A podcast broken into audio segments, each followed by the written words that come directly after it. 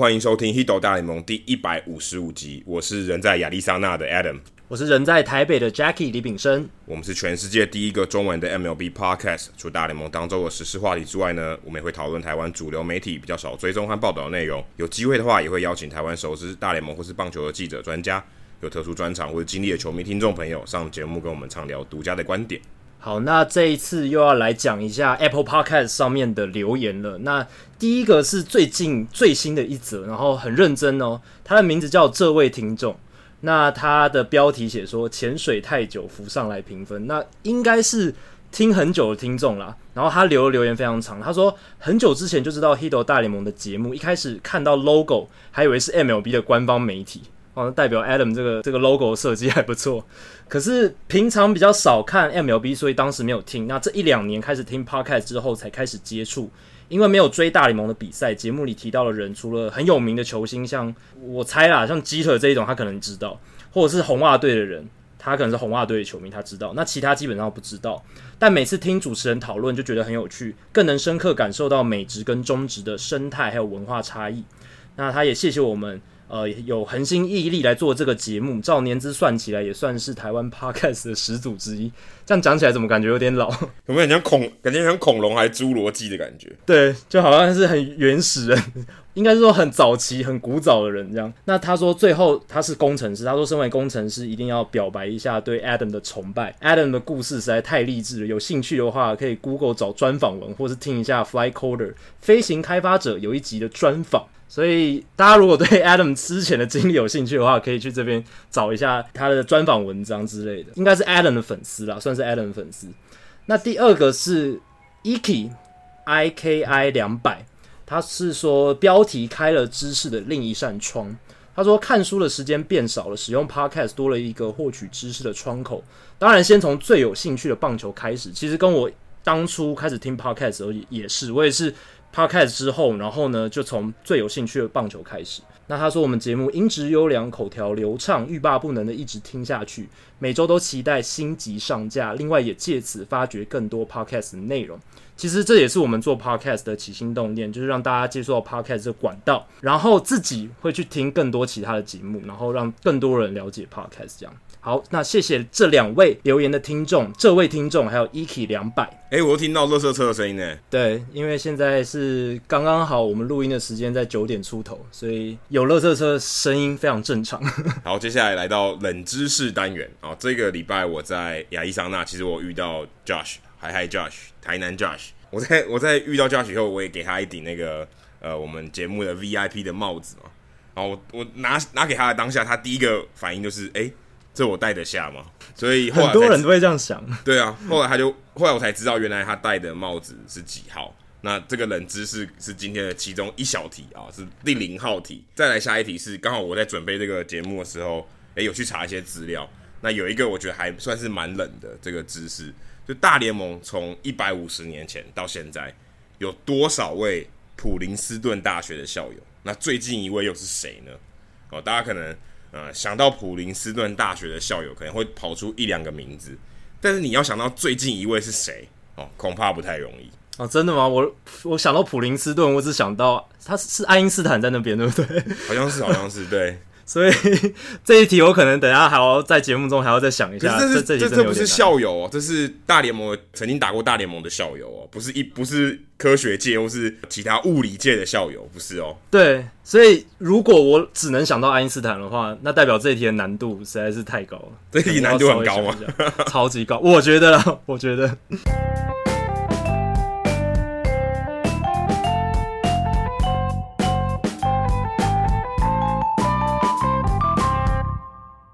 好，那我们一开始来聊一下这个礼拜，其实算是不管是台湾啊，在美国，甚至全球啦，应该算是最重要的话题吧。不管就算不在棒球界，就是这个武汉肺炎新型冠状肺炎。武汉肺炎其实最近也开始影响到各个比赛，像日本职棒已经确定要延期了嘛。那中华职棒，就我的理解啦，算是没有延期，因为六抢一因为肺炎哦延期延到六月嘛。那中华职棒还算是在。呃，一个正常的时间跟以往比起来，算是一个正常的时间开打。目前还不确定说是不是呃要关门比赛。目前我看到的消息是还是照打，就是观众还是可以进场。但是可能要做梅花座，就是可能中间要隔一个位置这样。那大联盟这边目前啊，Rob Manfred 已经发表声明说，确定会如期开打，大概是美国时间二十七号、二十八号这个时间会开打，然后也是我记得好像没错，应该是一天就打十五场比赛，等于三十队都会出赛，已经确定说会开打，但还不确定说会不会有观众啊，有可能呃，在美国就跟我们现在这个录音的时间到开打大概还有二十天左右吧，呃，有可能会因为这样子，然后可能疫情的爆发，后来可能不让大家进场啊，可能。先让这个等这个疫情过去啊，再再打开门欢迎观众进来。但目前还看起来还是会照打。那其实，在大联盟这边啊，球迷这边你也可以看到说，诶，有些球队已经开始禁止球员签名啊，或是跟呃球迷合照，就尽量减少可能会有的肢体的接触，或者像可能握手啊，或是可能拍肩膀啊，就尽量都不要。那也一方面保护球员，然后也可能保护球迷吧。而且，因为其实在美国，呃，如果大家人在美国的话，你应该可以看到，呃，大部分的球迷或者是一般的民众，其实是没有在戴口罩的哦。不管你是在室内或室外，说在球场可能是开放空间是室外，在室内也都没有人在戴口罩，在飞机上可能也没有人戴口罩。所以，呃，其实在美国这边，我觉得大家对于呃疫情的这个了解或是恐慌的程度，可能没有像我离开台湾之前台湾这样这么紧张，大家人人自危。都戴口罩。那现在美国这边球队也其实都有帮球员上课，因为可能有些球员，呃，可能没没滑手机吧，我不知道。但他们会帮球员上课，说，诶，那这个武汉肺炎的这个情况是怎么样？然后大家怎么样保护自己？那有可能会接下来会发生什么事情？那他这个球队其实都有给球员上课，就我的了解，其实像印第安人啊，或是像响尾蛇，他们其实都有帮球员上课这样子。对啊，这个疫情的状态，就 Adam 在现地观察，可能美国人还没有这么的有警觉。可是我自己在网络上看到他们的一些新闻报道，现在目前美国疫情其实一直在升温，然后确诊人数已经超过五百了，然后死亡人数超过二十，然后超过三十个州都有确诊，所以。他们的新闻是报的蛮严重的感觉，可是可能在一般的情况下，一般民众还不是觉得这么的恐慌。那我觉得有几点啊，因为美国它地广人相相较于台湾地广人稀，就是人口密度没有那么密，大众运输相对来讲没有那么发达，所以在传染上可能稍微好一点。不过他们已经有很多的联盟或比赛已经在做一些预测，呃，应该是说提防的措施，像 NBA 他们已经有在考虑说要不要。之后的比赛不要让球迷进场，因为 NBA 的状况是他们的球赛都是密闭空间，而且球迷坐的非常靠近，球员跟球迷之间的互动是非常多的，不像大联盟比较距离比较远，这是一个蛮大的问题。那还有像网球，网球印第安全网赛已经宣布取消了，是算是第一个受到这个疫情影响而直接取消的大型的赛事，是在加州的印第安全这个地方。对，甚至连球员也都不能打，欸，一般应该会闭门打吧？球员不打的话，其实对于球员伤害也蛮大的，可能他积分什么就会影响，因为他都已经调整好了，然后你突然在呃一个礼拜前、两个礼拜前跟我说不打，这个可能影响也蛮大的。因为一般运动赛事，像我记得东京马拉松就还是可以照跑。只是对，可能就只有专业组的跑者可以跑，那一般民众呢就取消，但基本上还是让这个赛事还是会进行，只是没有观众而已。对啊，除了积分以外，对选手的影响就是收入嘛。他本来也可能预期说，他这一年这个时段他参加这个比赛，他会有一笔收入，诶，现在就完全没有了。所以这个也是一个要考量的重点。对于这，尤其是职业联盟，更是一个更大的考量，涉及到的球员还有工会的利益是非常大的。不过当然。疫情还是要以公共卫生、大众安全考量为最优先。过去你看，像巴尔的摩有发生过暴动，比赛也曾经就是不准让球迷进场的一个规定出现。像二零一五年白袜队做客精英的时候，就有这样的规定出现，所以就出现说，哇，打全垒打之后，球打到观众席，还有那个回音都很大声，因为完全没有观众的情况。那是因为呃有社会暴动的一个现象。那我觉得啦，如果疫情扩大的话，可能会比社会暴动这个问题更严重，所以如果疫情真的扩大的话，到时候大联盟我觉得应该也要把这个球迷拒于门外，就是让大家在家里看比赛就好，然后球员也可以比较安心的在球场里面比赛。很有趣的是，我今天看到的 Athletic，他有一篇报道，他就访问了 Adam Jones。Adam Jones 他在季前休赛季的时候跟欧力士蒙牛签了两年八百万美金的合约嘛，所以他现在在日本职棒打热身赛。那日本职棒现在的措施是，他们春训完全不准球迷进场，这个是因为日本的疫情现在蛮严重的，确诊人数已经超过一千人，而且他们日本职棒的开幕赛也已经有延期了。虽然还不确定日期是什么时候，但是他们已经宣布这件事。那刚才 Adam 有提到中职，其实中职也已经有延赛，就是延到三月二十八号，那是比原定的是延了两个礼拜，但也还好。不过日本职棒就不知道啊，会什么时候才开打，这是一个问题点。那还有其他的职业联盟，像是 NHL，他们也宣布球员休息室不开放媒体采访。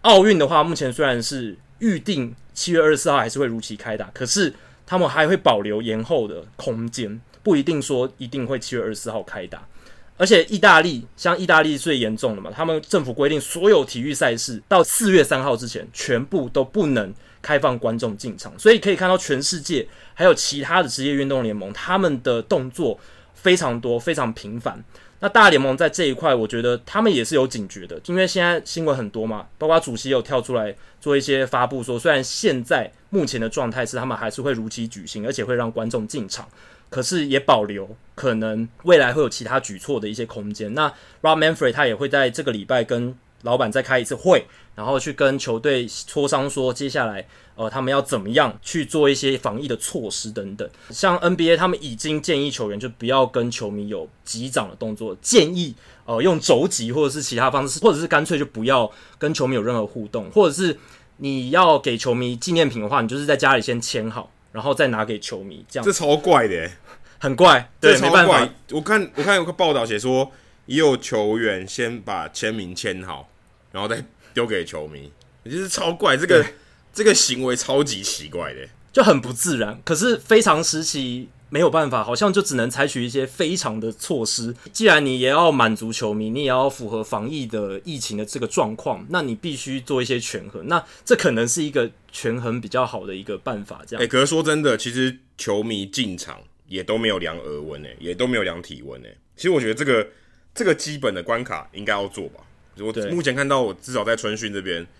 我完全没有看到有任何呃额外的措施啊，告诉大家说，诶，如果你体温多高，或是你有咳嗽的情况，很明显咳嗽的情况，是不是应该要被关心或什么？然后可能请你离开，或是让你隔离一下，让大家可以呃心情比较比较稳定一点。我我目前看到春训完完全没有这种感觉，就是如果你。今天完全不看，只看这个比赛，然后进场，那个体验基本上跟以前是完全一样。如果你没有要签名的话，我我目前看起来，我觉得大联盟这边，我觉得相相对起来是蛮消极的。跟如果跟日本日本职棒来比，还有中职来比，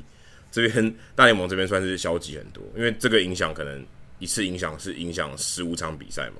对不对？可能这个收入，可能对马林鱼来讲还好啊，可能本来也就没人看，所以。或是水手，可能我不知道，水 水手可能还还多一点，但马林鱼是真的真的很少人看，我我不确定。如果今天大联盟规定说不打的话，对球团的影响会有会真的会影响到多大？可能也是好几亿美金的这个损失，一定是非常大的损失，而且球员、球团、球迷都会有很大的损失。那我个人是觉得大联盟现在还没有做到非常大的举动，是因为美国的疫情还没有到日本。那样子的可怕。那台湾是因为离中国大陆还有其他疫区非常近，所以我们照理来说确实要采取更严密的防护措施。那美国他们可能觉得现在目前的状态还没有那么的紧绷，而且棒球比赛我觉得相较于篮球的话，就是有它的优势在，因为它是比较室外的场地，空间比较宽广，球员跟球迷之间或者球迷跟球迷之间的距离都可以拉得比较远一点，所以这可能是这样子的原因，让他们还没有做出比较。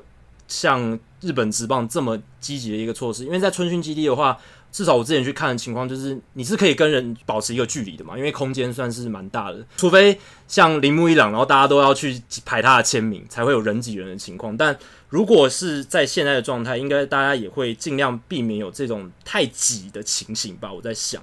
那我自己个人觉得说，如果美国接下来疫情加剧得很严重的话，我认为大联盟应该做的就是像意大利那样做法，就是说。比赛照打，可是呢，球迷就不要进场。那这个影响其实是刚才 Adam 就有提到很严重的。那 Adam Jones 他在他的访谈里面也有提到说，如果没有球迷，真的是影响很大，对球员来讲，因为球员打球的时候，很大一个刺激的动力就是来自于球迷，或是 LeBron James 他有讲，他们打球其实都是为了球迷而打，如果没有球迷的话，那种感觉是会差非常非常多的。那 Adam Jones 他经历过之前白袜精英那一个空无一人的比赛，然后现在也在日本打空无一人的春训比赛。那他自己是某种程度上有点习惯了，他也觉得这个措施是对的。可是长远来看，他觉得还是有一点奇怪。对，因为这个比赛毕竟不像是呃，刚刚我们讲印第安拳或是什么有积分，然后他那个时间点一定要发生的，所以。或许啦，我觉得延赛可能会比较好哦，至少让大家、嗯、呃，可能至少损失相对少一点。可是对于球员的调整啊什么，我觉得影响会蛮大。因为如果你要停嘛，你小联盟一定也得停嘛。那你可能全部人都挤在春训基地或什么的，那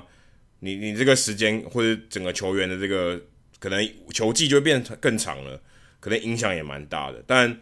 嗯，我我觉我觉得，如果我是主席啊，我会选择延期哦，可能会我觉得会比较好一点，至少呃，至少防疫的效果比较好，然后再来就是损失比较没有那么大，因为如果大联盟这样损失，其实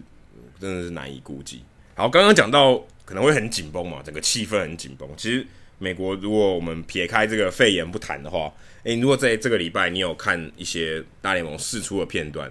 你可以看到蛮多。球员都有带麦克风啊，这其实我记得在去年的明星赛也有讨论过类似的话题。那但我觉得可能呃整个球迷的反馈啊其实不错，那让转很多转播单位像 ESPN 啊或者其他的电视台也都有开始慢慢把这个东西流行起来。像今年春训，像 P Alonso，像 Chris Bryan、Anthony Rizzo，还有像 Max Smith，其实他们都有别麦克风，而且他们。我觉得感感觉做的比之前更激进一点，就是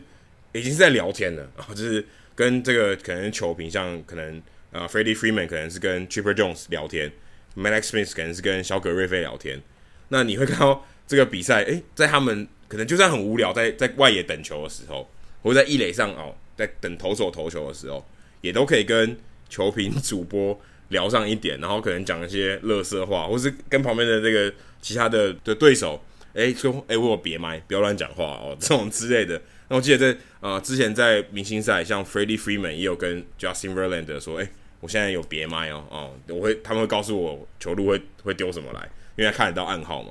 所以我觉得这个呃目前看起来，感觉 P Alonso 他也有说到说，哎，他蛮喜欢这样的做法啊，他也其实也蛮享受在其中，因为他也是一垒手嘛。其实他平常在比赛的时候也蛮需要。跟对手聊天，然后可能跟或者跟一垒神聊天，所以他的这个呃谈话的技巧应该是有一点，所以他也蛮享受在这个过程，然后可以跟球评、主播甚至其他的对手啊可以聊天。那他也希望，他也公开的表示说，他是希望大联盟可以允许更多这样的事情，可能不只是在春训比赛或在明星赛这种呃，我们可以说是比较没有意义的比赛中，可能在例行赛也可以这么做。那可能，但是可能呃这个范围小一点，可能就一局或是。呃，某一个打席可以这么做，因为现在大联盟可能转播的时候最多吧，你会听到教练或者球员在讲话，在比赛中，可能通常都只有那种呃什么三四局的时候，记场边记者在访问那个这个呃教练才有这种情况，不然其实你很少可以直接听到教练或者球员到底在现场可以讲什么。那我看到一另外一则报道是说，大联盟现在也在演绎说，会不会在 C D Field，也就是 Pete Alonso 这个家。一垒的地方放一个收音的麦克风，我记得之前我们也有聊到，在氛围 Park，其实它的一垒垒包里面是有麦克风的，也可以收音，但是不是可以用于啊转播的这个单位使用，这就不一定了。那那我觉得是蛮有趣的，因为我自己看 Freeman 的他跑垒的时候，他就说：“哎，这个这个内外野中间那个三不管地带的球啊，有风有风有风，他就一直喊有风有风，然后从一垒上一路跑回到本垒，好像非常好笑。然后跑回到本垒以后，还指那个。”主播台说：“哎、看我跑到了啊，让很兴奋这样子。我觉得可以增添蛮多那种球员的个性啊，或者整个在比赛中有一些调味吧，哦，可以让这个比赛感觉更有人味一点啊，不是好像球员上去打击，然后跑回来，或是或是盗垒失败什么。哎，你可以听到一些我觉得第一手的回馈，而且像是这个这个做法，你说像美式足球也也有嘛，可是它也不是 live 的。可像篮球或冰球或其他的运动或足球。”你其实很难做到这样的事情，对不对？你很难，因为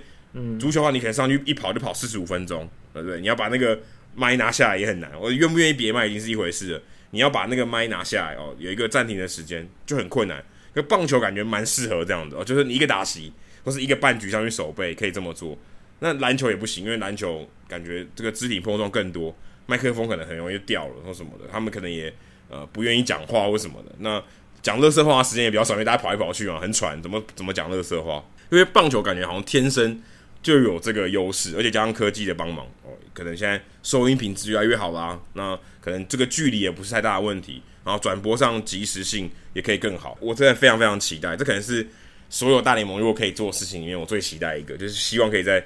比赛中间，我可以听到球员哦，在到底在讲什么？对，刚才 Adam 有提到 Pete Alonso，Pete Alonso 这个春训也是非常 active。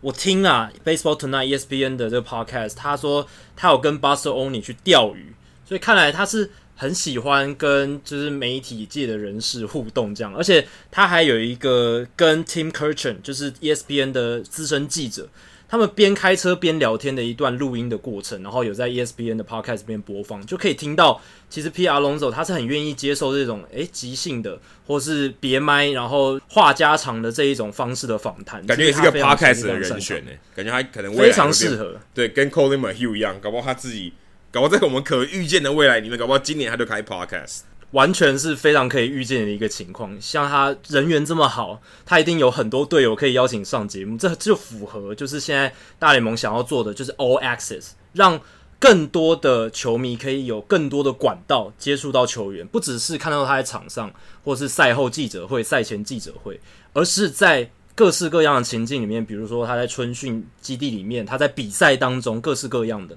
那刚才 Adam 有提到，这一年春训有很多这个别麦的访问。那其实，在去年的明星赛，还有在去年的春训也有。去年的春训是 Mookie Betts，他就被 ESPN 的 crew 就是访问蛮长一段时间的。那那个时候其实就有掀起一些话题，就觉得诶，这好像是一个可以操作的做法，很创新，而且可以让大家看到球员在场上非常真实的一面。但我觉得这样的做法，如果要移到真实的比赛或者是真正的例行赛的话，呃，就不能让转播单位跟他对话了，可能就只是你只能听到他说话或者他做一些反应，但是对话的话，我觉得有点难，因为我觉得我在看这一些别麦的场景，还有在比赛中的时候，这些球员跟主播、球评对话，还是会受到一些干扰，会稍微分心。所以如果要在真实的比赛，他们应该是不愿意听到耳朵有人对他们讲话。你或许可以在他身上别麦，但是他无法分心。我觉得，那这一次很有趣的是，我觉得像小熊队。他们 Chris Bryant、Anthony Rizzo 还有 Joe Madden 三个人一起跟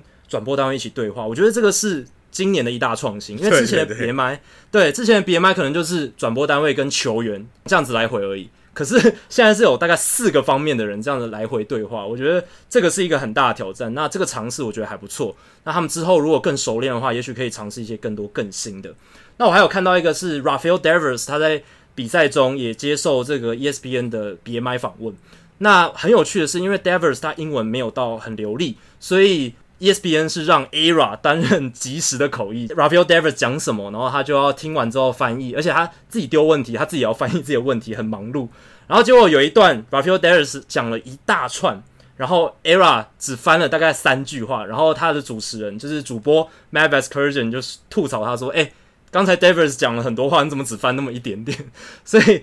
这个也显示，就是其实当即时口译很难了。那 ERA 他毕竟不是专业的，但是他能够听懂西语，然后再把它讲成英文，已经很不容易了。那这一次我还在呃 YouTube 频道上，就是大联盟现在各个球队都有在积极经营 YouTube 频道。那我看到了很多非比赛中的 mic'd up，比如说在春训里面，他把麦克风别在一个球员或是一个投手的身上，然后去了解他们一天到底在做什么事情。那有几种做法，像大都会有看到的是 Robinson Cano，他把 GoPro 绑在他的胸前，然后用他第一人称的视角去看他一天训练的一个状况，还有他跟别人打招呼互动的方式。当然，他们除了这个胸前的摄影机，他们还有旁边的摄影机在做一些侧拍，变换视角这样。所以我觉得这个做得还不错。巨人队的话，他们今年经营的非常积极哦，他们帮 Johnny Cueto、Hunter Pence、Mauricio Dubon 都有做这种从旁拍摄，然后在他们身上别麦，近距离观察他们在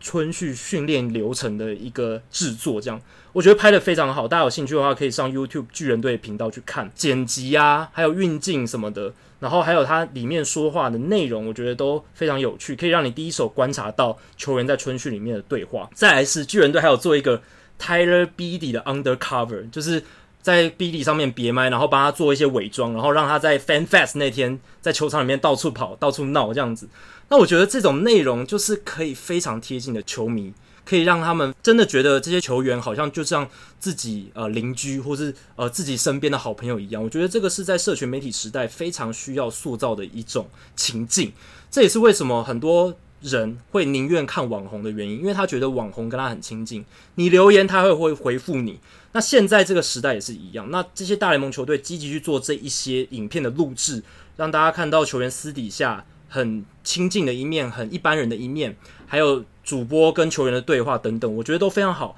我有去稍微看一下那些影片下面的留言，美国的乡民、美国的球迷们，他们都非常的赞许球队做这些事，而且他们的留言的积极程度非常高，因为他会觉得这些都是球员嘛，他平常在电视上常常看到，而且。呃，都是他最喜欢的人，所以他可以一直不断的有一些回应，这样，所以观众回响非常好，是球迷爱的题材。那我相信未来大联盟应该会继续往这一点去做发展。如果他们想要在这个 Let the Kids Play 的 campaign 上面做得更好的话，这一点是他们一定要好好发挥的题材。哎、欸，这样听起来，Trevor Bauer 在这个方面也是领先的人呢。感觉也是算是比较走在比较前面的人哦、喔。他跟走在前端，对啊，他永远都走在前端。Bregman 啊，这些或是 A-Rod，但 A-Rod 不算现役球员了，而且他其实已经算是媒体人。嗯、但 Bauer 跟 Alex Bregman 可能算是走在比较前面的，因为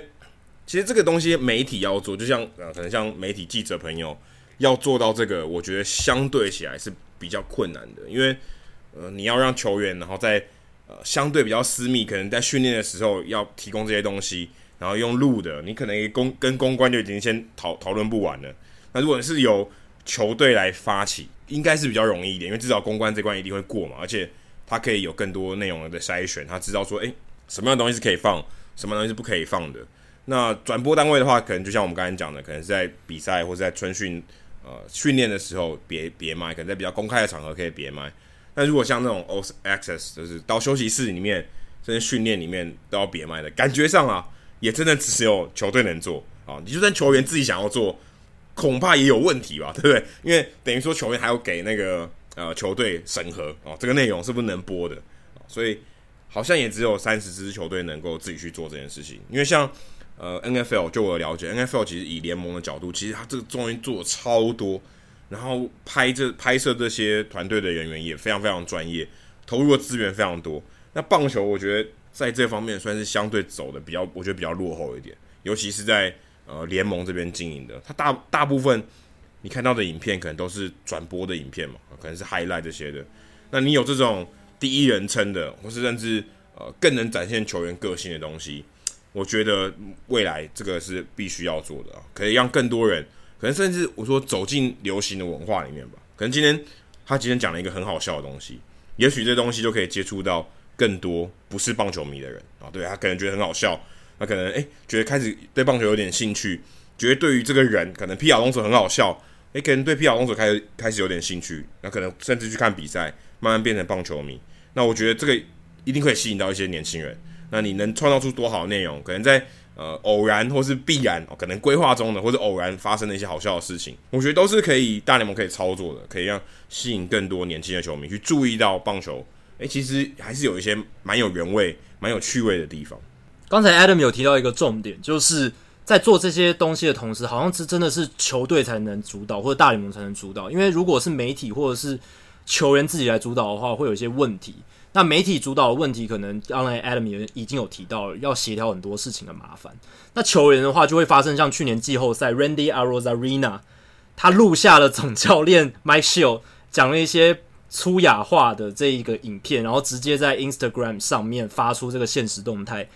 就引发了轩然大波嘛。这就是没有做好一个控管，或者是球员他本身自己没有一个好的公关认知，导致没有那个没有那个敏锐度，就会造成这种。对。这个就是大联盟在做这些事情的时候，可能要稍微权衡的一点。不过你可以看到，巨人大都会、红袜洋基、红袜洋基他们也有做类似的这种 special access 的影片，像洋基 Tommy Kahnle、Zach Britton、Tyler Wade 今年春训都有 mic'd up，然后红袜也有拍这种 Red Sox access 这一种系列影片，所以这个是趋势的。我觉得未来每一支大联盟的官方 YouTube 频道应该都会好好认真去经营，然后让大家。更加的有许多管道去认识自己的球队，然后看到自己喜欢的球员。说到喜欢的球员啊，其实现在球员也都会经营社群媒体嘛，不管他可能是自己经营，或他经纪人经营啊，当然不会球队帮他经营，但可能经纪人或他自己，甚至他他的太太啊，他的亲友帮他经营。所以其实你现在要接触到球员啊，比可能比以前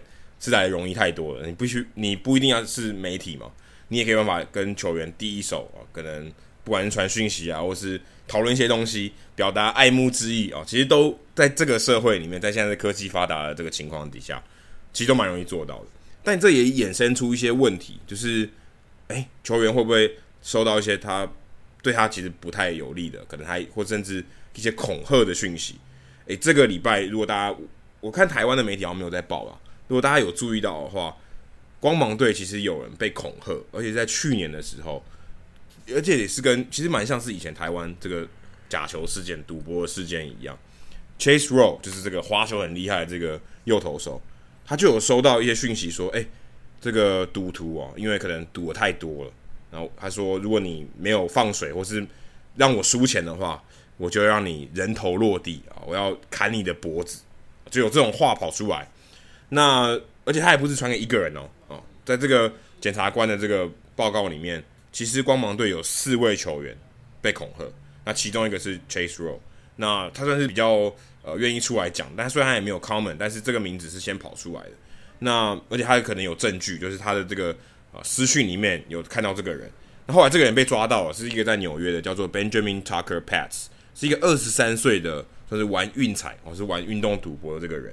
那这个事情让我其实想到去年我们也有讨论到赌博嘛，尤其像。呃，大联盟现在已经开始跟那个 MGM 有这个集团有一些合作，提供 Statcast 的数据给这些算是博弈的这个集团，让他们可以更容易去决定赔率啊，或是让呃更多玩运彩的人可以接触到更多第一手的资讯啊，跟更更细部的这个数据，让他们可能更投入在玩这些东西。那对于呃博弈集团跟大联盟来讲，算是一个互惠，但当时有一些问题嘛，因为如果你把这些东西更合法化了。那可能会玩的会更多，那可能一些呃预举的事情会跑出来，就其实蛮像这个的，就是球员的这个人身安全可能会受到一些影响。诶、如果今天他是有有家人，然后不在他身边的，那可能他如果受到威胁，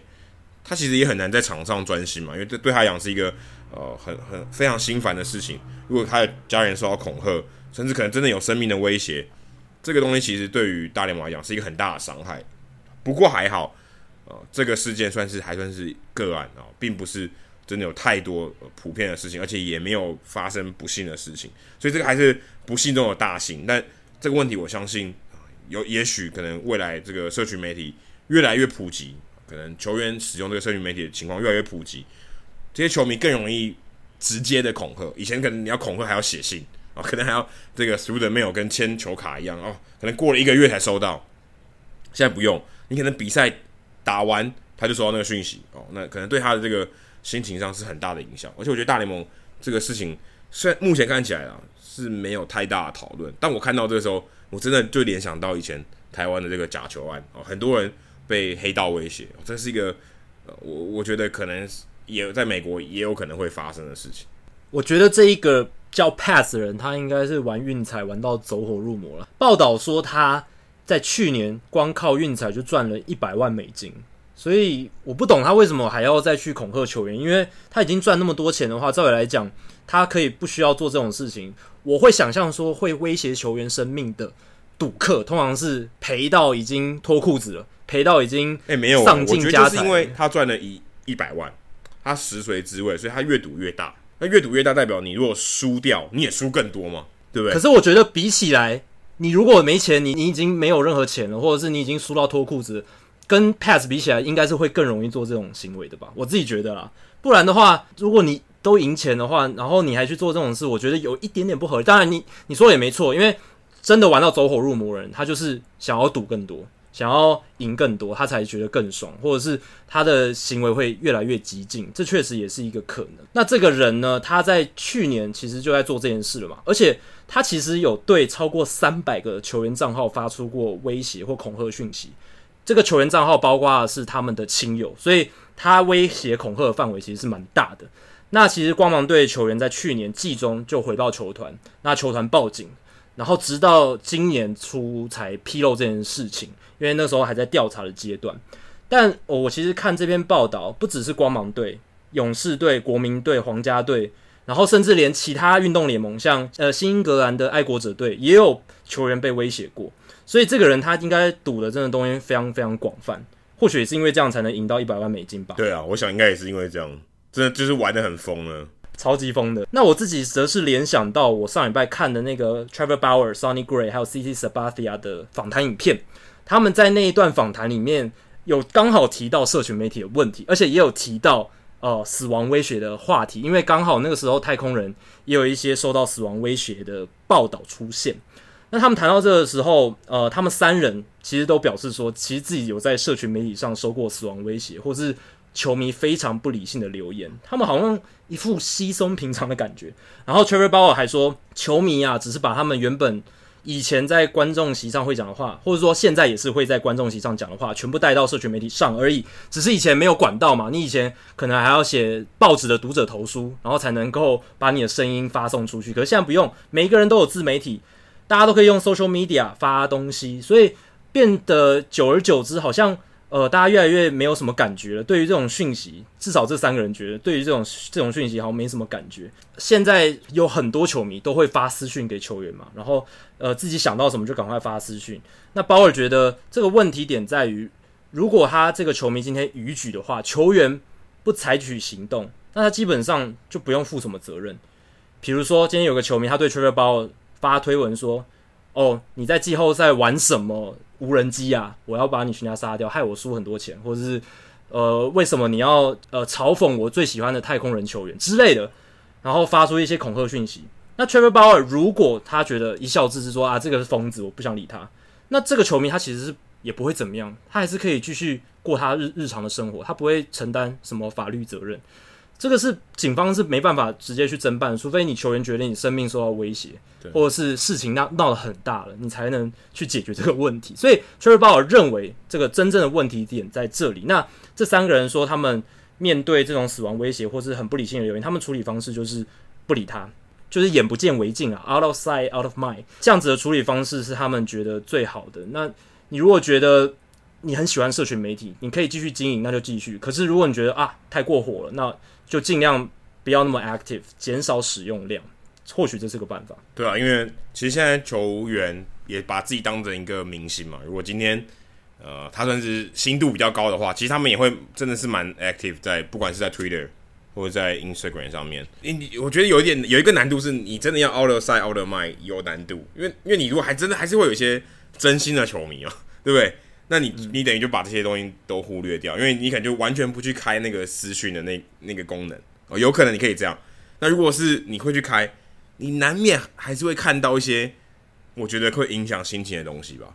那这个东西可能不管对于球员这个状态，或是他可能心情就没有那么平静。但你说要像 Bauer、Sabathia、Gray 这样，好像已经一笑置之了，说哎、欸，我我看到跟没看到一样，是太平常了，可能就像留言一样。他觉得可能太平常，就就就没有那个影响。可是其实我觉得应该还是蛮多人会没办法把调试这件事情。哎、欸，今天有一个人就算开玩笑，他也不知道真的还是假的、啊。而且说真的，越多人做这件事，越多这种讯息，你很难你很难判别哪一个是哪一个人真的有心还是有那个无意的。你你很难知道，对吧？可能今天有一千个，就有一个人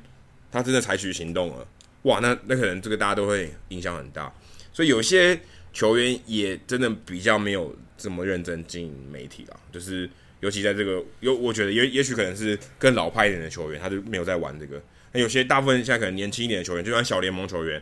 可能刚开始职业生涯的人都有在玩，因为他希望球迷多关心他嘛，多多认识他这个人。其实跟我们刚才讲那个 Mike Up，然后 All Access 这个概念其实蛮类似。那我觉得这个都是一个双面刃吧。那社区媒体在大联盟怎么样做啊？不管说今天是 po 什么东西啊，就已经是一个很难的。你接收到什么东西，你已经是被动的了啊。这个其实你更没办法，我觉得是没办法避免嘛，除非你完全不玩。那大联盟能做到什么样的程度，或是球员怎么样去看待这些东西？哦，这个其实也蛮有趣的啊。就是你在一个社群媒体的时代，你身为一个职业球员，你必须心情要很平静。你怎么样面对这个社群媒体的工具？这是一个非常大的问题。好，这个礼拜呢，还有一个关于延长合约有关的，就是 Christian Yelich 跟酿酒人延长合约。其实 Yelich 这已经是他第二次签下一个相对蛮长的合约。在二零一五年三月的时候，其实就已经跟马林鱼签下一个七年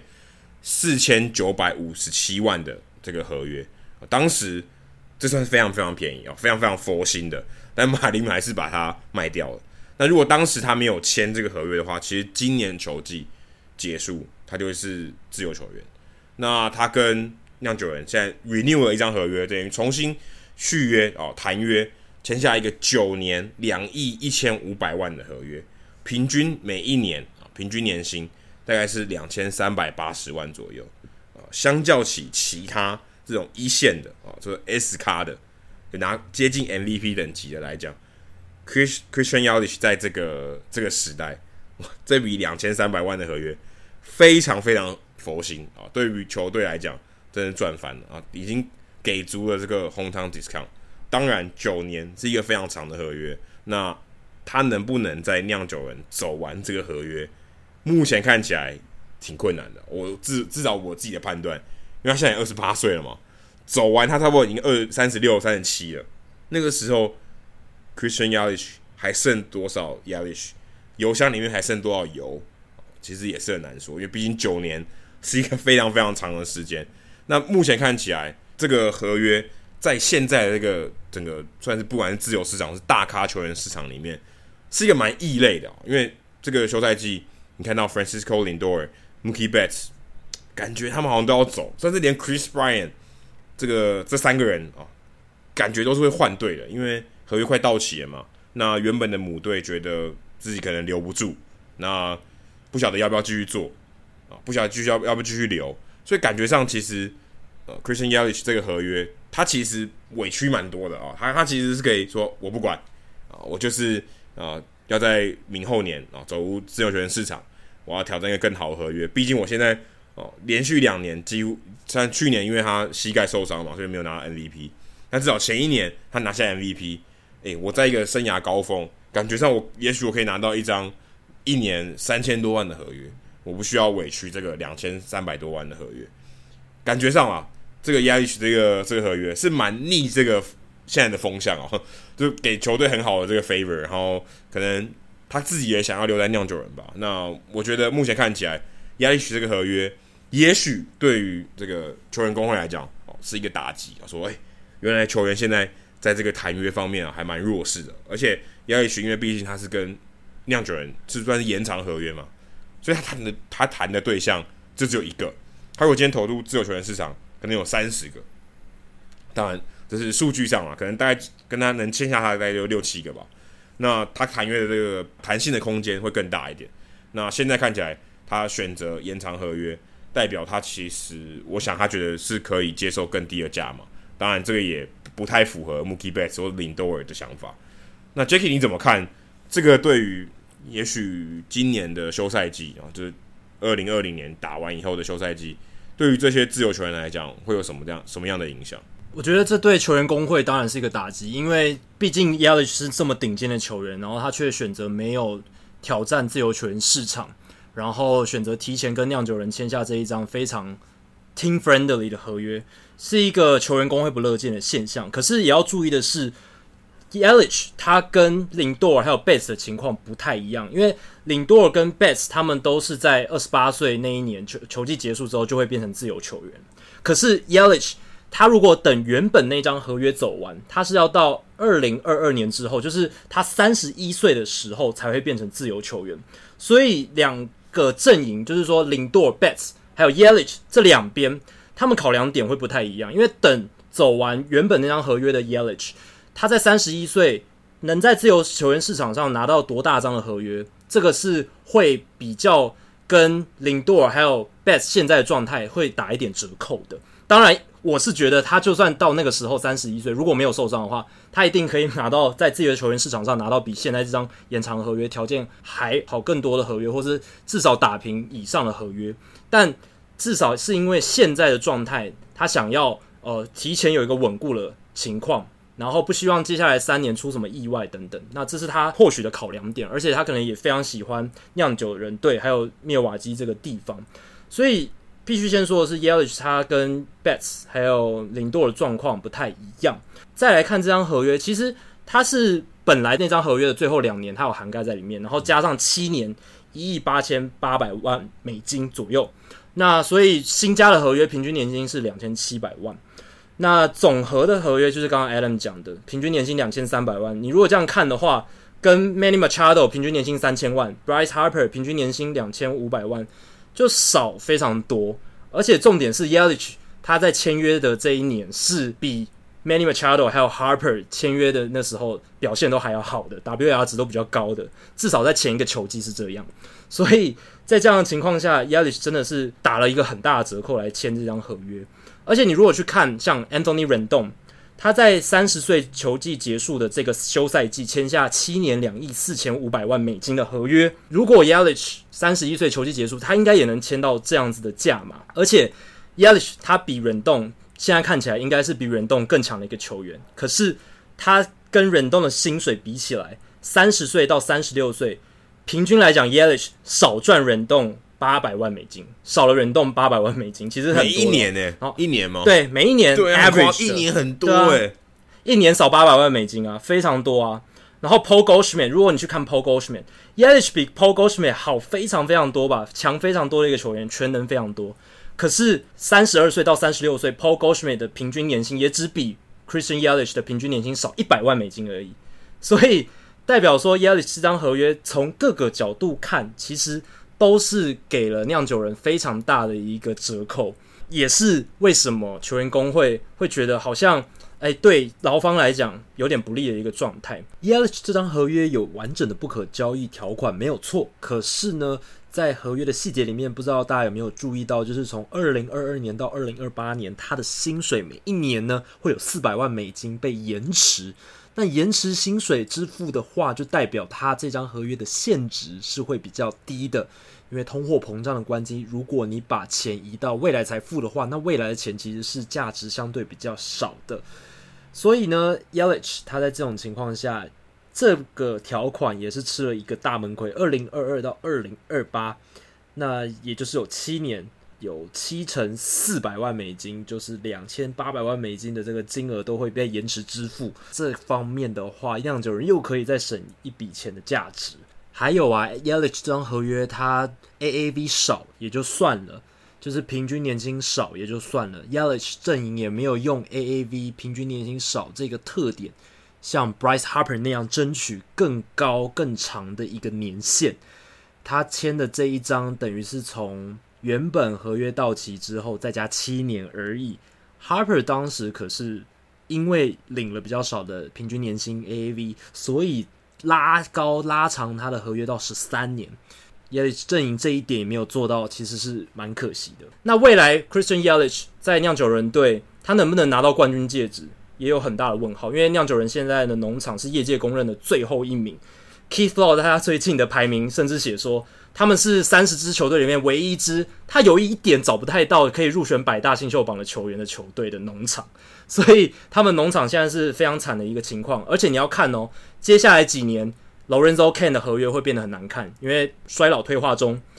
Ryan Brown 的合约虽然是明年应该就要走完了，可是薪资也是很高。那这些合约走完之后，老板 Mark Antanasio 还愿意投资多少，又是一个问题。因为如果你去看酿酒人队的团队薪资，至少过去十年来，他们从来没有挤进全联盟前十五名，都在后段班。而且二零一六、二零一七，他们的团队薪资，开季的团队薪资是全联盟垫底的。这几年有上来，因为他们要拼季后赛，也确实有花一点钱，可是花的程度绝对不会太高，毕竟他们是一个小市场的球队，所以未来在。呃，农场非常差的情况下，他们要重建要花一段时间。那 Yelich 九年合约可能到第五年以后就会开始衰退，开始打不出好成绩了。那他还能不能帮助酿酒人打出好的战绩，还是会变成拖油瓶？这都是一个很大的问号。那这一张合约是酿酒人队史上最大的一张合约了，超过两亿美金。之前最大张的是 Ryan Brown 在二零一一年签下的一亿零五百万美金的延长合约，所以足足是跳了两倍之多。你可以看到酿酒人是很重视这个球员，没错。可是从我刚才提到的种种的点，也可以看得出来。他们真的是得到了一个很 bargain 的 deal，很 bargain 的一个条件。否则的话，其实以酿酒人这支球队他的财力，他们一般来说是不会做这一种签约的状况的。哎、会不会是 Yelich 因为算是刚在算，因为不是刚受伤啦，就是还在受伤的这个复原的阶段，所以他觉得，哎、他开始深刻的体会到身体健康是一个风险，所以他，呃，没关系，我，我宁愿拿到长期饭票。你看，我已经够衰了吧？我居然把膝盖骨给打裂了，对不对？一般人膝盖骨要裂很难呢，膝膝盖骨可能全全身最硬的地方，它都裂了，所以他可能觉得啊，我不要冒这个风险，我我我宁可现在先入袋为安啊、不管怎样，我应该可以拿到这笔钱。所以，当然还有喜欢密尔瓦基地区的话啊、那他可能就觉得没关系，我宁愿多省一点钱啊、让让球团给球团一个 favor。也许让球迷可能更喜欢他，或是球团在行销上可以呃更有着力一点吧。那对啊，我我自己是非常不看好亚历区在会在酿酒人队走完了，因为你说酿酒人要有这个十年的竞争力，我看恐怕也很难。Adam 刚刚有提到一点那个受伤疑虑的这一点，其实我们之前聊到 RZ Albis 的延长合约也有提到这一点，因为 Ozzie Albies 也不是跟勇士队签了一张非常 team friendly 的延长合约，那个那个差太多，那个已经是。对，几乎是，我觉得是奴隶等级了，这个已经不能跟亚历许这种不能来比了。但我我记得我们那时候也有提到，因为 Ozzie Albies 在前一个球季还是前两个球季，他有受伤，而且他也跟媒体讲说，他确实那个受伤占了一些他之所以会签下那一张延长合约的原因。所以这个东西受伤过，会对球员的心理产生很大影响，也会影响他们签约的意愿。直到膝盖中了一箭以后，我才发现原来要长期饭票。是这样的意思吗？对，对，应该就是这样的。好，接下来进行听众信箱单元。好久不见的听众信箱，那我们有一收到一封信，其实我们也很希望其他的听众也能给我们类似像 Carl Ye 他给我们的一些回复。他不是提出问题，只是想针对我们之前话题提出一些比较完整的回复。那我们其实很喜欢这样子的回应。他提到说，因为我们上礼拜有聊到 Matt Bum 他化身成 Mason Saunders 这个话题。那他想要回应这个话题，他说：“其实关于牛仔队蜂帮脸盲的这个推测，他个人觉得一般人在现实当中看到球员会认不出来，其实情有可原。毕竟大家对这些球员的印象就是身穿球衣的。其实我记得上礼拜 Adam 也有提到这一点。那看到脱下制服的球员机会其实不多，所以。”这些球迷真正遇到的时候，常常会出现脸盲的现象，甚至会因为怕尴尬而产生心里会想说啊，这一定是只是某个很像那个球员的人这一种想法。除非是那种超级代表性的球星啊，Jeter、CC、LeBron、C 罗、梅西等，才比较容易走在路上穿便服就被人认出来。那 Carl Ye 他个人也听过球员自己因为没有被路人认出来而感到沮丧的案例，像英格兰足球队 Arsenal。他有一个很具个人风格的后卫，叫做 Hector Bellerin。他有一次在接受记者访问的时候，承认自己因为走在伦敦街头却没有人认出他而感到失望。还有，他还大喊说：“哎、我是 Bellerin 啊，就是那个 Arsenal 的球员。”这个的冲动，他没有真的喊出来，可是他心里有这个冲动。所以说，听到风帮没有被人认出来的时候，他个人觉得不用那么担心棒球衰微的问题，而只是一般大众心理所致。毕竟，连球迷基数很大的。豪门足球员都遇到类似的瓶颈，其实我蛮认同他的说法了。而且我这个礼拜有看到一则报道，完全呼应了 Carl Ye 的想法。因为 Chipper Jones 够有名了吧，在去勇士春训的球场的时候，进球场的时候竟然没有被认出来。然后安管问他说：“哎、欸，李启相，你秀出一下你的这个身份，让我知道你可以进来。”但 Chipper Jones 就说：“哦，我是球场里面某一个 banner 上面的球员，因为。” Chipper Jones 名人堂了嘛，然后在勇士队地位很高，有他的那个 banner 旗帜，所以应应那个时候应该是在入口，刚好刚好旁边有他的旗帜啊，不然他怎么讲？他应该说：“哎、欸，这我就是那个旗帜上的人啊。”一定是这样。然后安管才问他说：“那你名字是什么？”他说：“我是 Chipper Jones。”那安管才很不好意思说：“啊，原来你是 Chipper Jones，非常不好意思让你让他进去。”所以那个时候 Chipper Jones 他穿便服的，在没有球衣的情况下，安管也没认出来，球场的安管，勇士球场的安管也没认出来。那这很明显就可以感受到说，真的就像卡尔叶讲的，没穿球衣的球员确实会让一般球迷有脸盲的现象。哎，不是没穿球衣，是有穿衣服，只是没穿球衣啊。对，有穿衣服啊，穿便服的球员。对对对，哎，其实我这个礼拜遇到在餐厅遇到 Albert Pujols 跟 Edwin Encarnacion 的时候，要不是餐厅的老板已经先跟我们讲说 Albert Pujols 会来，不然他走进来，其实我认不出来是 Albert Pujols。我不知道为什么，因为可能现实生活中的身材跟你在电视上看到的身材，或是他的打扮，你真的很难认出来。就是如果你你只有一秒钟，他迎面从你前面走过来。就算是我们可平常常常看到的球员，我觉得你也未必可以在那一秒钟之内马上连接起来说，哦，他就是某某某，而且那某某某可能很明显。我就算我们把那张照片 po 在社团，我猜很多人应该也认不出来 Albert Pujols。即便你盯着他看，搞不好如果不讲，你可能也不知道那是 Albert Pujols。好，接下来是晨晨哦，他想要问，常常听到大联盟的大合约都是签十年左右，或是更多，像 Bryce Harper 十三年。反而不像 NBA 最多签到五年，想知道为什么？另外签这这么久的合约，后期球选手也不强啦，那球团不就浪费钱了吗？其实这是一个偏误哦，其实并没有很多。真的大联盟历史一百五十年，当然有通货膨胀的问题啊，或是这个合约会越来越大，或是可能球员的薪度越来越高，但其实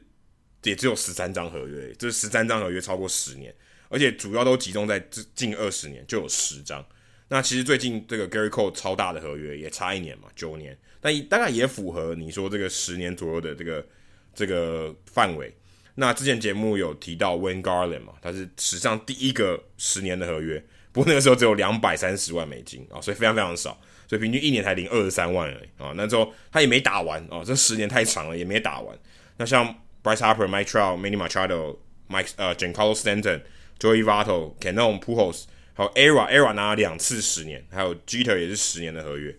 其实并没有很多，坦白说并没有很多，那也都是非常非常顶级的合约才会到十年。那像以前洋基队有 Dave 呃 Dave Winfield 这个名人堂球员非常非常高的，还有 Richard Zeeks 的游骑兵的这个合约也没有走完啊，当时也是非常便宜的合约，两百七十五万而已。所以呃，其实真的要说十年的合约并真的并不多，但呃跟 NBA 相比那。棒球本来受伤的几率算是相对的低，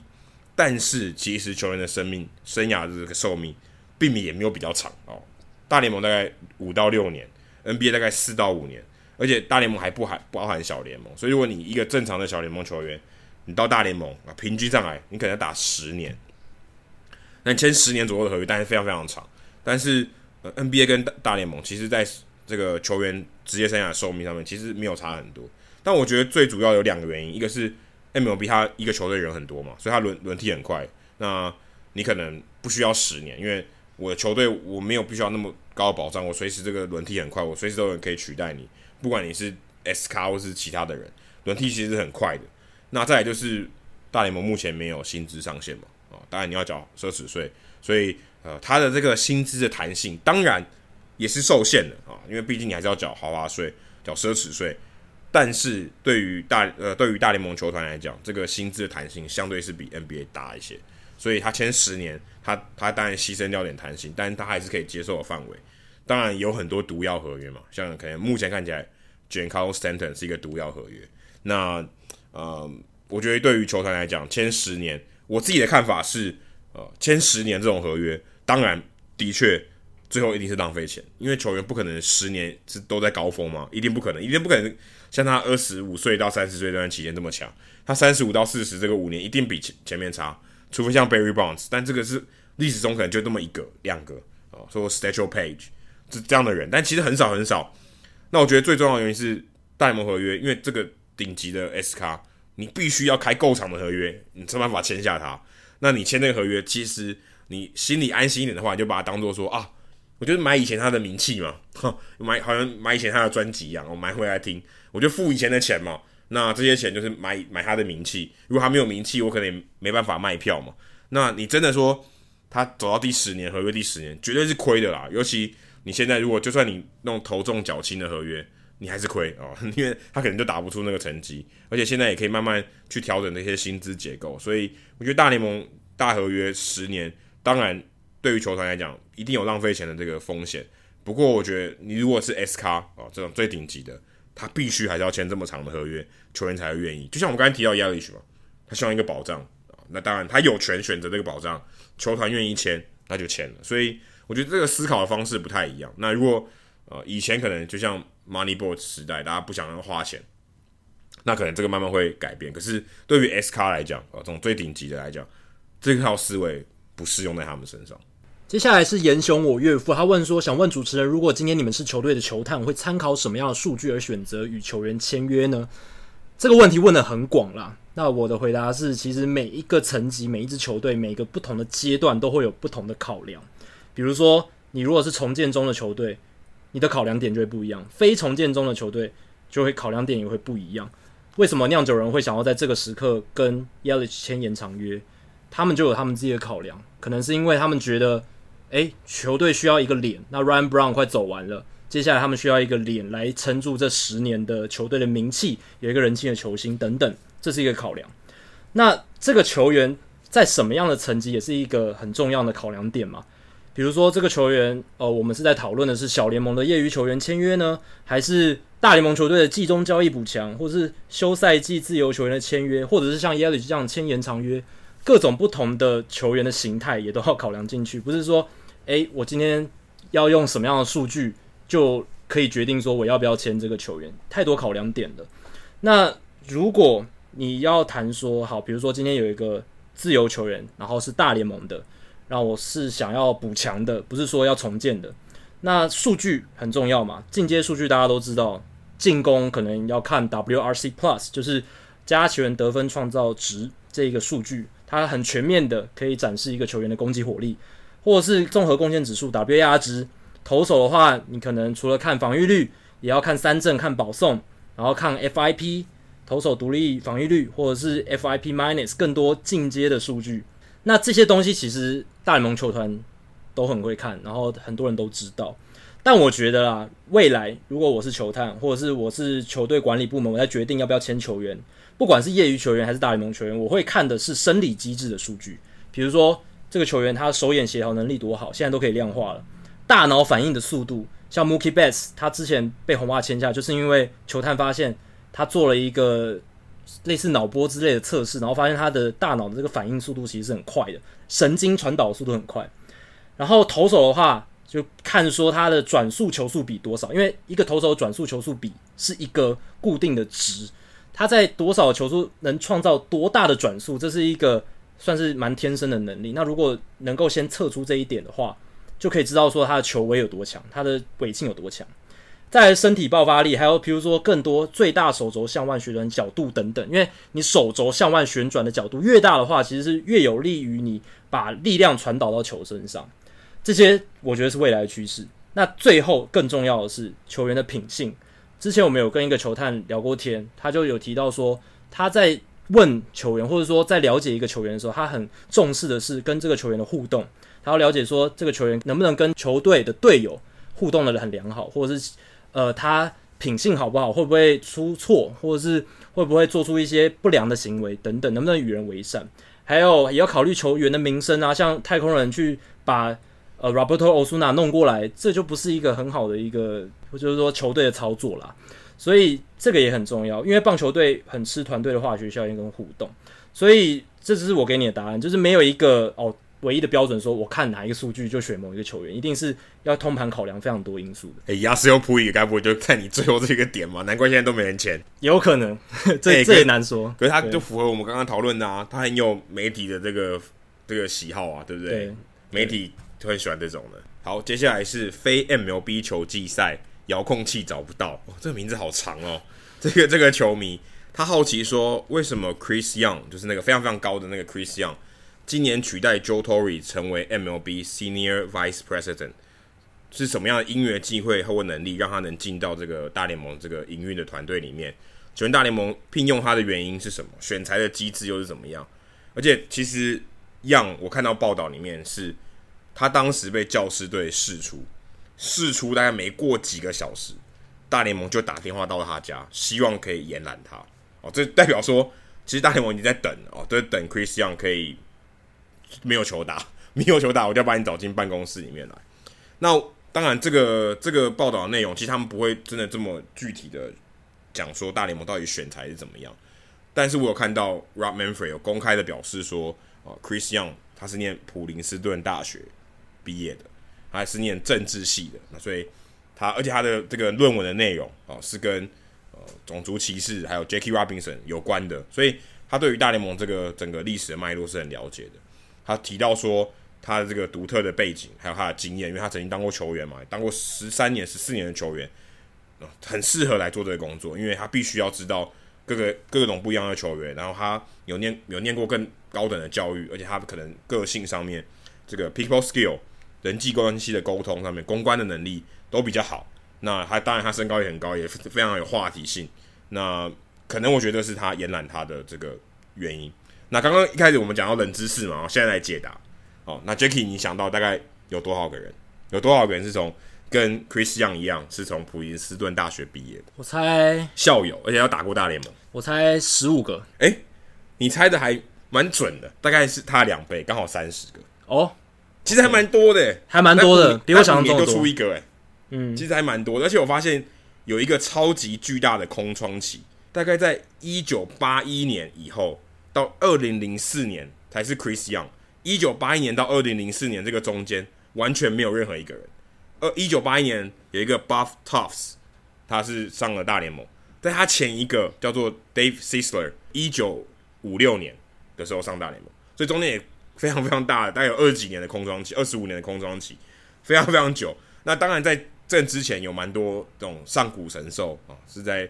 普林斯顿大学毕业，然后加入到大联盟。那你知道最近一个是谁吗？最近一个，这个我真的猜不到了，嗯、太难想了，太难想了，是洋基队的 Mike Ford。哦哦，Mike Ford 竟然是普林斯顿大学的，对，而且他是去年完全想不到 Mike Ford，所以他他真的很新哦。然后还有在在前面一个是 Danny Barnes，哦，这个名字我都真的没有印象。但其实普林斯顿大学这种高材生加入这个职业联盟也不是没有哦，也有三十个，应该说近年越来越少啊。上古神兽时代蛮多，大概就二快二十个。其实一所大学能产出三十个算蛮多的啦，已经算还不错了，算蛮。可是他毕毕竟不是棒球名校。而且我觉得是棒球名校，除了 Chris Young 以外，最有名的应该就是 Will Venable 哦，长得非常像真宫这位球员。呃、嗯，他现在小熊队的教练嘛，Venable，他也是普林斯顿大学毕业的。这个我倒是查资料的时候才发现，我觉得蛮有趣的。我刚才讲到 Chris Young 嘛，Chris Young，我在看 Chris Young 的新闻的时候，我还发现另外一件很神奇的事情，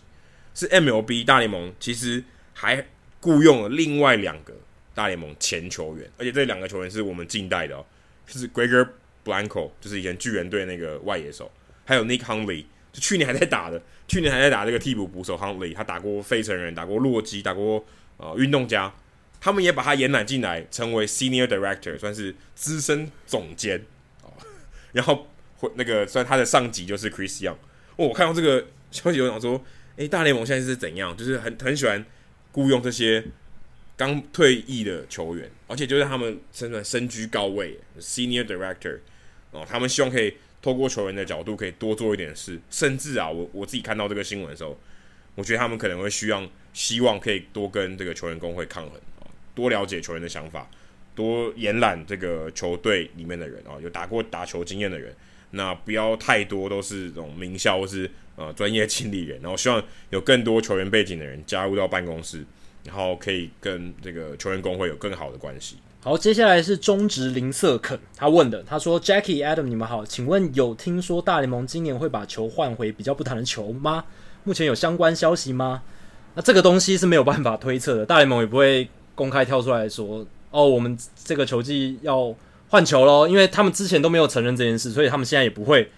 来跳出来说我要来换球，因为等于。”证明了他们前面都在说谎，所以这是不可能发生的。那也很难推测，因为这几年从二零一五年季中开始，用球一直有一些改变。像去年的用球，二零一九年用球就跟二零一八、二零一七年的可能不太一样，因为更会飞。但是事前我们完全没有征兆啊，所以我个人是认为啦，接下来这个球季应该不会再变得更极端了，因为我觉得去年已经到一个太夸张的程度，记录都变成不是记录了。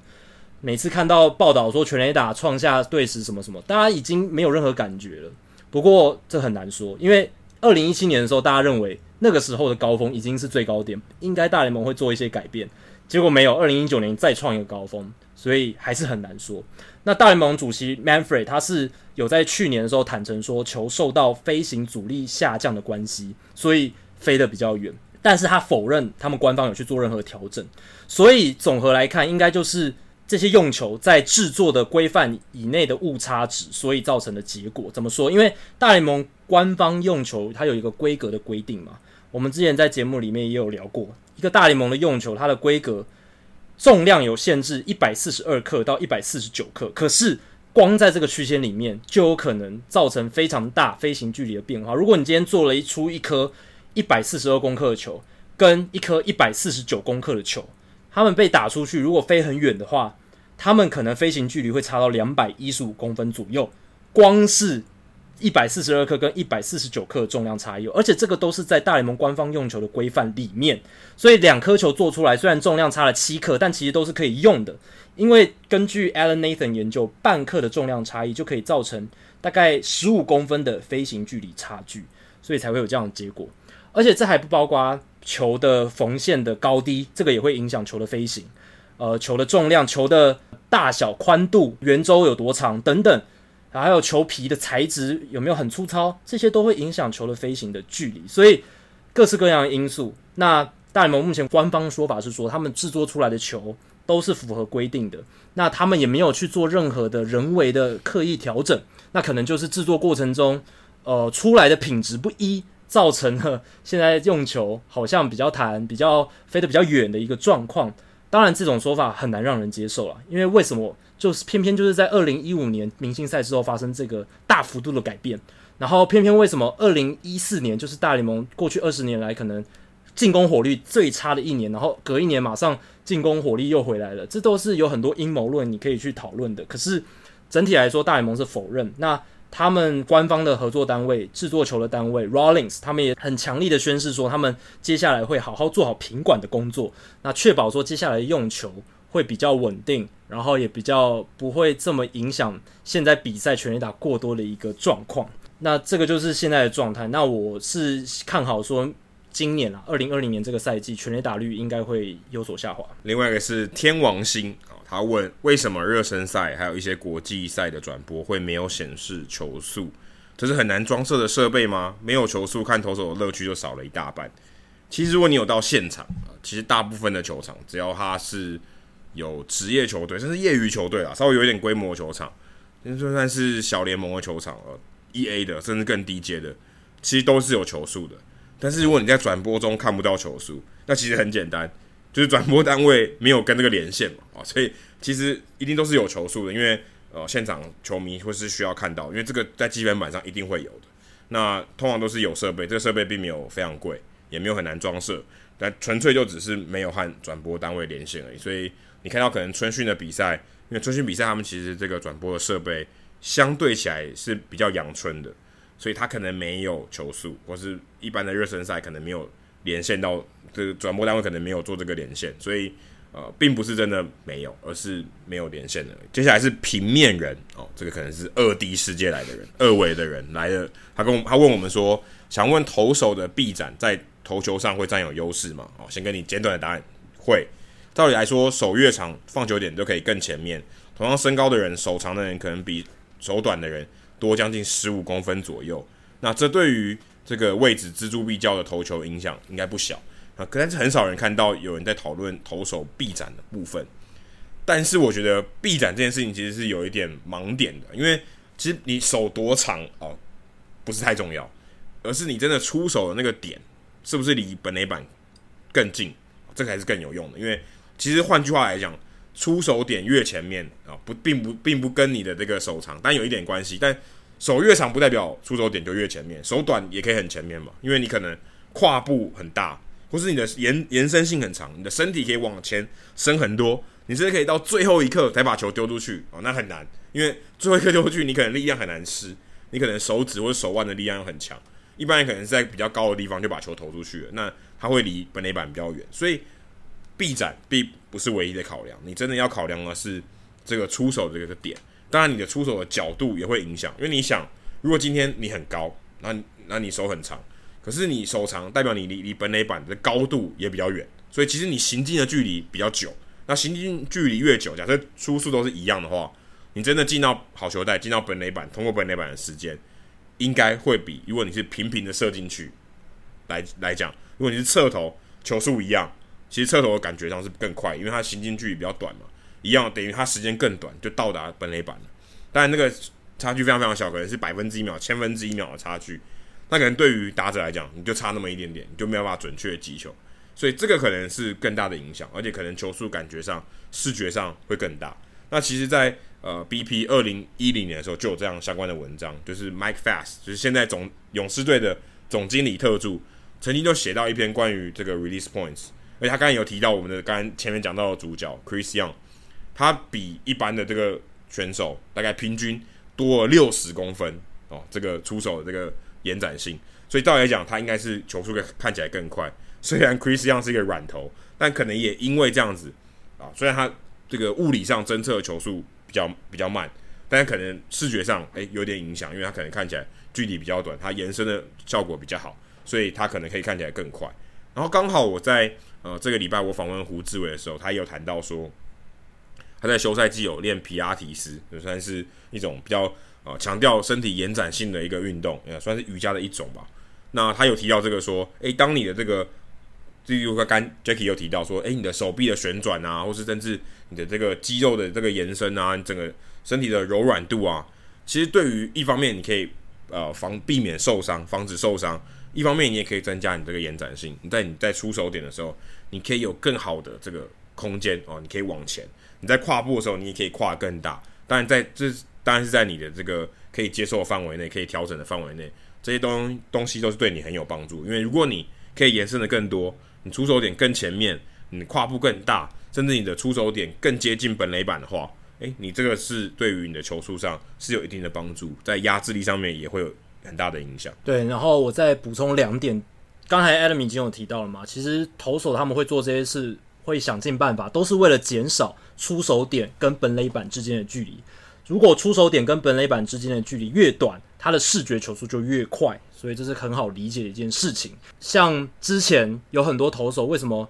他们会采用一种跳跃式的投法，就是因为他们也想缩短出手点跟本垒板之间的距离。像 Carter Caps、Jordan Warden 他们都是那种跳跃式投法，然后最后被视为违规的这样子的投手。那就是投手无所不用其极，想要缩短这一段距离的一个方式。那再来就是跨步，也是一个方式。那投手跨步的时候，一般来讲，大概是他身高的百分之八十，跨步的长度，他身高的百分之八十。但是如果你能做到比这个一般人的程度更大的话，就占更占有优势。像以前 Tim Lincecum，他就是一个很经典的例子。他的投球动作很怪异，但是那是因为他要创造更大的跨步。他的跨步就是他身高的百分之一百三十，所以他的跨步是非常非常长的。那用来弥补他身高不足还有臂展不足的问题，他还是能够创造出手点离本垒板很近的一个距离，然后进而创造更好的视觉球速、更好的尾劲这样子。所以跨步的大小也会影响这个出手点跟本垒板之间的距离。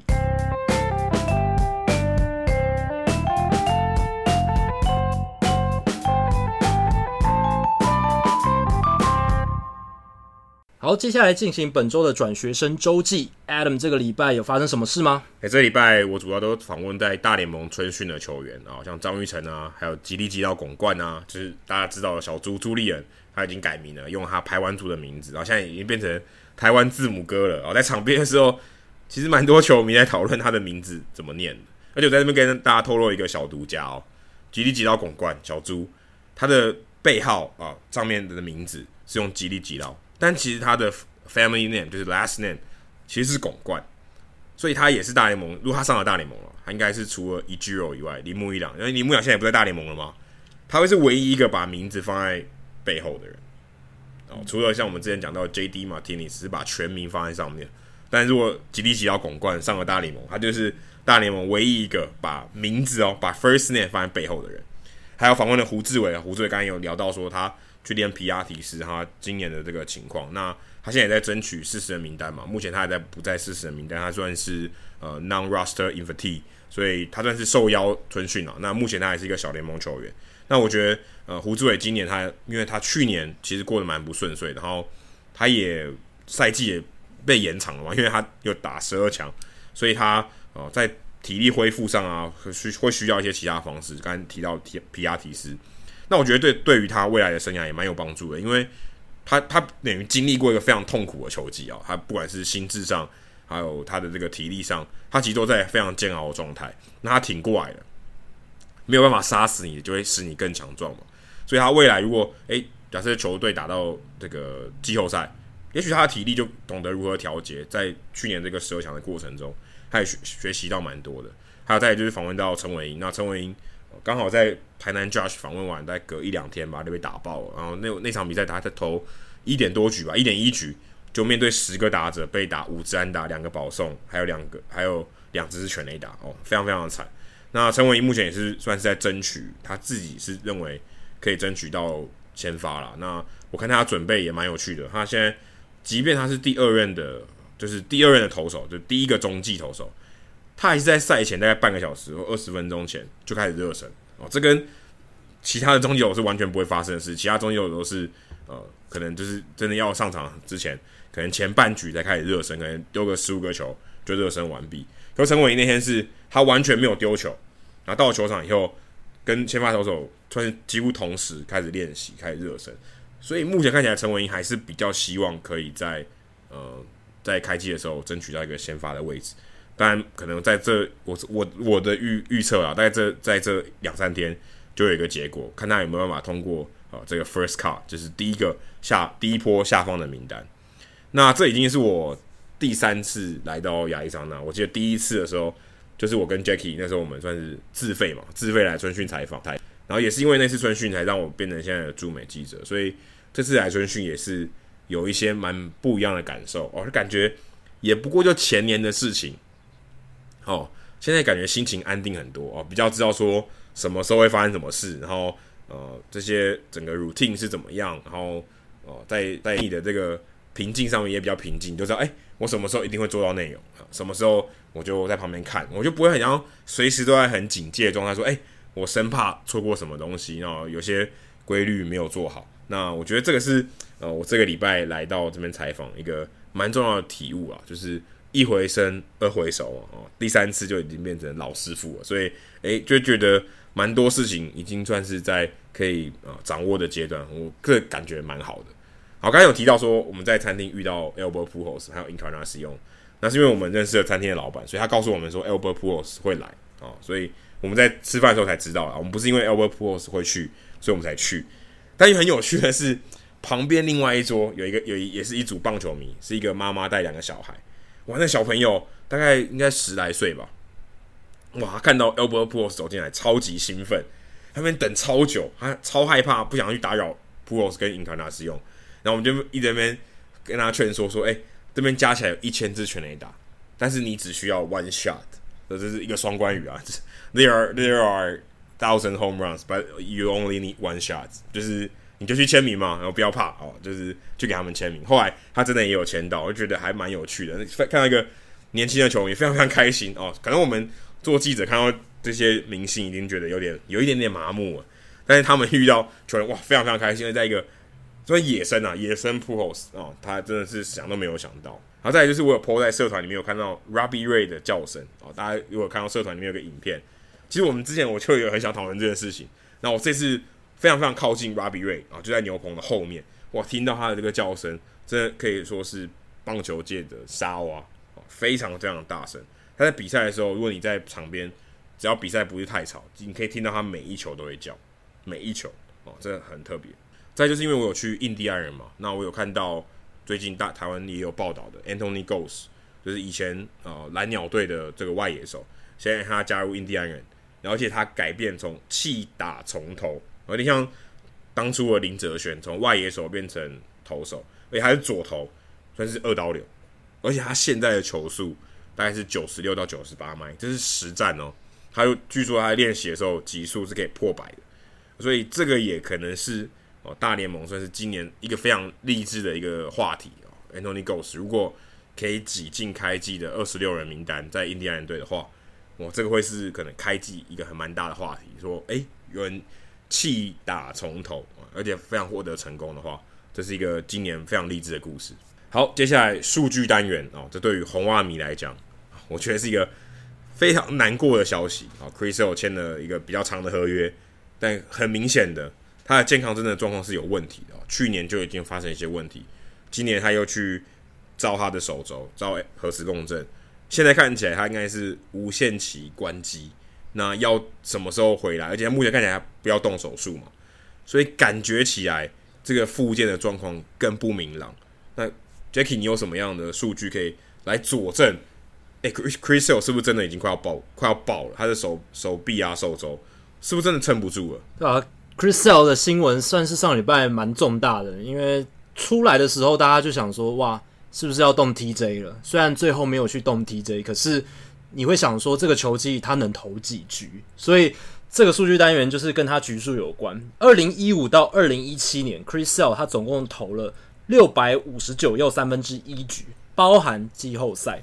那这个局数呢是大联盟同期第三多的，所以那个时候非常的耐投，Chris Sale 非常的耐投。然后大家那时候都还想说，哇，当初。他在刚上大联盟的时候，还有在业余时期，大家就觉得这种投球方式应该没办法投的很长久吧？结果他上白袜之后到大联盟，好几年都投得很好，而且局数都很多。你看，二零一五到二零一七年又这么的耐投，然后红袜把他交易过来，也算是觉得诶赚到了，真的是一个顶级的王牌投手，很耐操，表现又很好。没想到从二零一八年开始，二零一八年、二零一九年这两个赛季。他都没有投超过一百六十局，也就是说，他这两个赛季都没有达到符合竞争防御率王的最低资格。因为你如果要竞争年度防御率王的话，你至少一年要投一百六十二局，但 Chris Sale 都没有达到一百六十局，所以真的是令人不胜唏嘘啊！短短的两三年的时间，从一个超级顶级的耐投了王牌投手，然后变成现在的一个痛痛人的状态。当然，你也很难讲说他接下来会不会用什么方式重振雄风了。但种种的迹象看来，因为要怎么样预测一个球员会不会容易受伤，就是看他过去的伤病史。那过去这两年他累积的伤病史已经透露出，接下来他应该会常常受伤的一个状态。所以红袜目前真的是屋漏偏逢连夜雨。那最后再分享两一个 Christian Yelich 的数据来应景一下。那二零一三年到二零一七年的时候，Christian Yelich，大家如果还有印象，他在马林鱼队就是那种有一些二垒安打，可是全垒打没有很多，但是非常可靠的一个球员，因为他上垒率也很好。二零一三到二零一七年，他平均打击率两成九，上垒率三成六九，长打率比较普通一点，点四三二，但是他 WAR 值也累积了十八点三，就是看起来非常不错的一个选手，所以才能够得到那一张马林鱼的延长合约。虽然对马林鱼是非常 team friendly，但是。马林鱼看得出来是想认真投资他，结果二零一八、二零一九，他整个大爆发，打击率三成二七，上垒率四成一五，长打率点六三一，几乎是到 Barry Bonds 的等级了。而且两年哦，w r 值就累积了十五点四。那这边讲 w r 值都是 Fangraphs 版本的，所以他用两年几乎就快抵掉了他生涯前五年的 w r 值，非常非常可怕。而且呢，Christian Yelich 已经连续两个赛季。他的打击率跟长打率都领先全国联。那上次能办到这样子成就的选手是一九二零年到一九二五年的 Rogers Hornsby，还有一九零七年到一九零九年的 Honus Wagner。所以大联盟史上就这三个人曾经在国联连续两年打击率、呃长打率双冠王就没有了，就是三个人。而且 Yelich 是将近一百年来的第一人，就可以看出真的非常不容易。他这两年的表现绝对是。值比他现在签的这张延长合约高非常多的。好，以上就是《Hito 大联盟》第一百五十五集的全部内容。如果大家喜欢我们节目的话，欢迎加入《Hito 大联盟》在脸书的社团 Hito 大联盟讨论区 H I T O 大联盟讨论区。加入社团，回答三个简单的问题，就可以进社团，跟我和 Adam 还有其他上过我们节目的来宾和听众朋友一起讨论棒球。如果大家有任何美职或棒球的相关问题，欢迎上我们的官网 hitomlb.com（H I T O m l b.com） 上面填写发问表单，我们会尽可能向这一集一样节目一个月一次的听众信箱单元上面，统一回答、讨论、分析大家提出的想法还有问题。如果你想订阅我们的节目，也很简单，详情只要上我们的官网 hitomlb.com，上面就有订阅方式的解说。不管你用电脑、手机、平板，作业系统是 iOS 还是 Android，都可以免费订阅。如果你是 Spotify 的使用者，也可以直接在 Spotify 上面追踪我们节目。最后，希望大家到 iTunes 的 Podcast 专区，在 Hito 大联盟的页面底下帮我们评分，还有留言，给我们更多回馈，让我们做得更好，也让那些还没听过 Hito 大联盟的朋友能更快速的了解我们的内容还有特色。如果大家回馈留言留得好的话，我们就会在节目里面把你们的留言念出来哦。刚刚还忘了讲台南 Josh 的头围到底有多大，是七又四分之三，非常非常大。今天就到这里，谢谢大家，拜拜，拜拜。